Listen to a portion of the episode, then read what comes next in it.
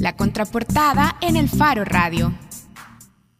Estamos de regreso en el Faro Radio. Ayer se celebró el Día del Libro y nosotros desde la semana pasada estamos nos, eh, nos, estamos preguntando aquí en el Faro Radio cómo se sostienen las casas editoriales en nuestro país. Así es que ahora también tenemos a las cofundadoras y codirectoras de Editorial Calina. Está con nosotros Alexandra Litton Regalado. Hola Alexandra, gracias por venir. Hola, ¿qué tal? Gracias por invitarnos. Y también está con nosotros Lucía Sol. Hola Lucía. Lucía de Sola. Lucía de Sola, lo estoy diciendo mal. Vaya Lucía, gracias por venir al Faro Radio y gracias por aclarar desde el principio. No importa. No, gracias por la invitación. Queremos hablar eh, primero sobre el origen de Editorial Calina. ¿Cómo se decidieron? ¿Cómo entraron en este proyecto que en un país que podría parecer demanda muy poca producción editorial? Digamos, decidir, vaya, vamos a iniciar con un proceso editorial, ya es algo quijotesco para hacerle honor al, día del libro. Pues la verdad que fue hace mucho tiempo. Alexandra y yo eh, teníamos mucho en común. Eh, nos encontramos en una fiesta, creo yo, empezamos a platicar. Eh, las dos habíamos crecido en, en Estados Unidos, nuevas a todo lo que era El Salvador, su literatura, ¿verdad? Todo. Y hablamos, platicamos que nos encantaría hacer algún día una antología de eh, literatura salvadoreña eh, en poesía. Eh, y en eso, platicando con unos amigos, cambió el, el modelo, por decir significativamente, y entramos en un proyecto de desarrollo de textos. Escolares. Escolares, ajá, desarrollo de textos escolares. y Total que nos Total nos desviamos de eso, un nos par de, años. eso, un par y de la años antología de poesía entonces quedó en la pausa en ese momento. Total, en total, ese momento, total.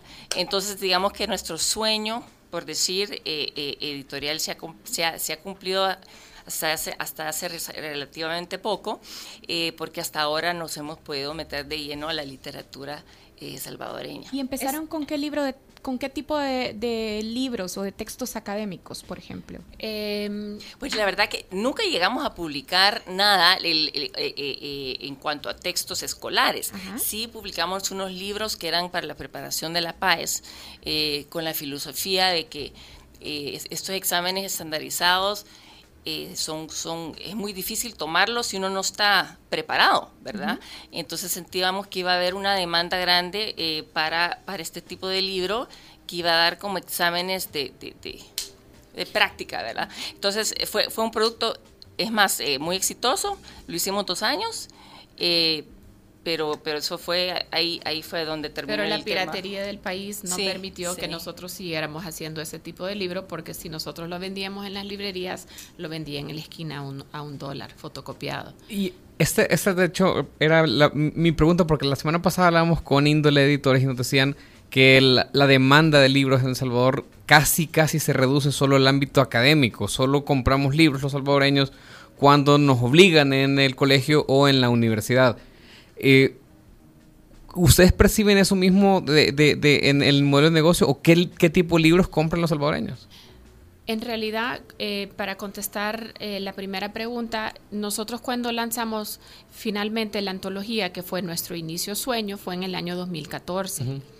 Y nosotros la publicamos en, el, en un formato bilingüe, porque parte de, nuestro, de nuestra vivencia, nuestra experiencia de Lucía y mía, es que nosotros somos salvadoreñas, pero que crecimos en Estados Unidos y regresamos. Entonces nos identificamos muchos con los salvadores en la diáspora. Y eh, para nosotros era muy importante establecer un puente, un puente entre esas dos comunidades. Entonces, cuando tú hablas de lo qué es lo que lee el salvadoreño, nosotros también nos interesa mucho redefinir que, quién es ese salvadoreño, porque mm. no solo se define los que están dentro de nuestras fronteras, porque por cierto, nuestros libros tienen esa cualidad que todos son bilingües. Entonces, eh, se invierte mucho en, ese, en, esa en esa parte de la producción. Sí, o sea, ahí, ahí eh, Alex especialmente se ha metido mucho en, ferias afuera, en promover eh, escritores salvadoreños eh, afuera. hemos tenido la dicha de llevar una de nuestras antologías, por ejemplo, a, una librería en Londres, a otra a una librería en Barcelona, que fue la última, Puntos de Fuga, que es de, prosa, eh, ¿verdad? Entonces, sí, en esas estamos, ¿verdad? Porque como dice Alexandra, sentimos no solo por nuestra propia vivencia, pero por la realidad en general, que, que hay que repensar todo ese tema de, de, quiénes somos en cuanto a la, identidad del, del, yo no sé si llamarlo, gremio, por decir, o, ¿verdad? De, escritores, de, o, mercado de lectores. Eh, venimos de todos lados. Ahora, la semana pasada, cuando conversábamos con Carlos Clará de Índole Editores, hablábamos un poquito sobre el modelo del, del modelo de negocio y de los retos que hay para hacer sostenible a las editoriales de producción salvadoreña. Y Carlos Clará apuntaba a un desafío. Ustedes ya hablaban de la piratería, por ejemplo, como un desafío a superar.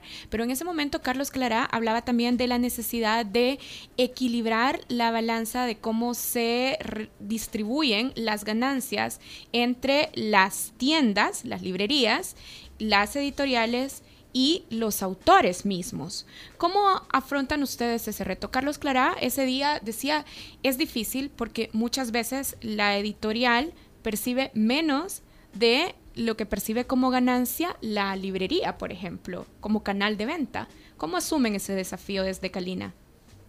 Pues sinceramente, así como dice Carlos, o sea, es un tremendo desafío, especialmente porque los volúmenes que se venden son tan bajos, ¿verdad? Te piden eh, uno, y, dos, entonces, imagínate. Cabal, y son bien pocos los puntos de venta. Las tiendas salvadoreñas te piden una o dos. Así es. Entonces, y son, y son, o sea, no solo es, es, es, pequeño el, el, el, margen, ¿verdad? Porque piden, piden, como son tan pocas, piden mucho, mucho porcentaje, ¿verdad? Entonces, no solo es bajo el margen que le queda al editorial, pero también es, es, es, es bajo el volumen.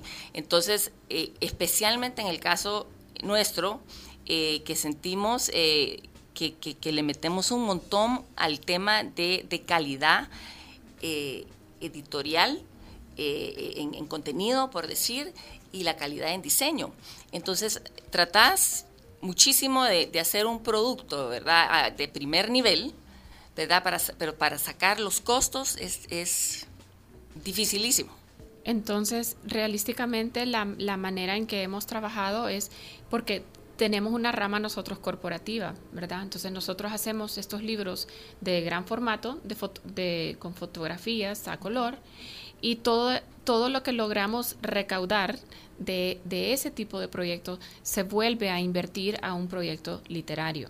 Entonces, solo de esa manera pudiéramos nosotros, porque lo que veníamos hablando con Lucía es que si uno se va a dedicar a, crear libros, uno tiene que tener otro, otro, otros ingresos, porque no puede hacer uno pues su vida, ¿verdad?, con lo que uno gana creando libros. ¿Y cómo, ya no tenemos demasiado tiempo, pero cómo se cambia eso? O sea, ¿qué ideas tienen ustedes? Porque Carlos también nos decía la semana pasada eh, sobre la necesidad de actualizar legislación en términos de hacer esto eh, más eh, equitativo y balanceado. Es decir, la ley del libro nos decía tiene muchísimos años y, y no se ha actualizado. ¿Cuál es una idea o, o, debería ser, por ejemplo, en su visión desde el Estado que se incentive la producción literaria? Sabemos que los libros no pagan IVA, por ejemplo, en, en, importación, pero eh, ¿qué, se debería hacer para fomentar la eh, industria literaria en El Salvador? Pues mira, los, es curioso porque los, los, los, libros no pagan IVA, pero un editorial en lo que compra sí paga IVA. Entonces, sí, es, sí no es, digamos así, una ayuda espectacular, no, nos, no lo soluciona, no nos saca de mucho. Eh, yo siento, Alexandra y yo lo hemos tomado tal vez no, no, no por el lado tanto del Estado, pero eh, nos hemos estado enfocando en actividades que jalan a lectores no tradicionales. Eh, de lo que es la literatura, porque hay una percepción generalizada de, que la literatura es, es irrelevante, ¿verdad? Que la poesía, la prosa es, ficción y, de qué sirve leerla, ¿verdad? Entonces, eh, en, lo que hemos estado haciendo, que es un poco trabajo de hormiga, ¿verdad? Pero que sí ha tenido bastante pegue, por decir, es eh, hacer actividades donde se invitan a, personas en ferias, por decir, a, escuchar poesía. Alex, no sé si tú quieres hablar de, del tipo tenemos, de tenemos dos actividades que, en las cuales participamos la semana pasada y ya tenemos tres años en que lo hacemos.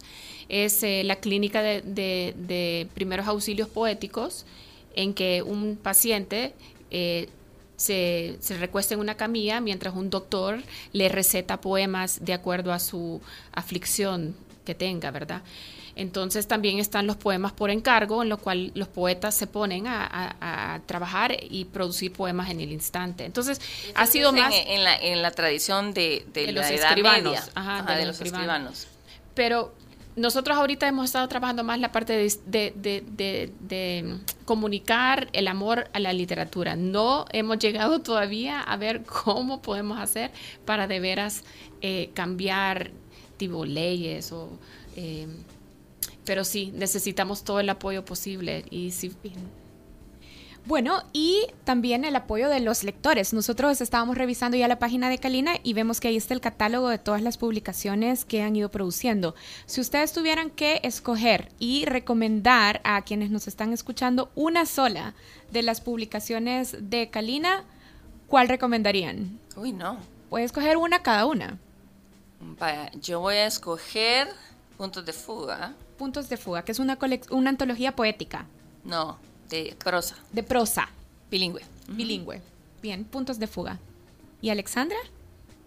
Me están poniendo contra la pared, pero voy a recomendar La familia o el olvido de Elena Salamanca. La familia o el olvido de Elena Salamanca.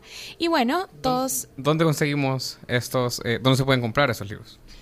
Eh, mira, lo puedes comprar en em, La Ceiba, en la UCA, La Ceiba, la Internacional. Ajá, eh, la, está también en Vive Expreso.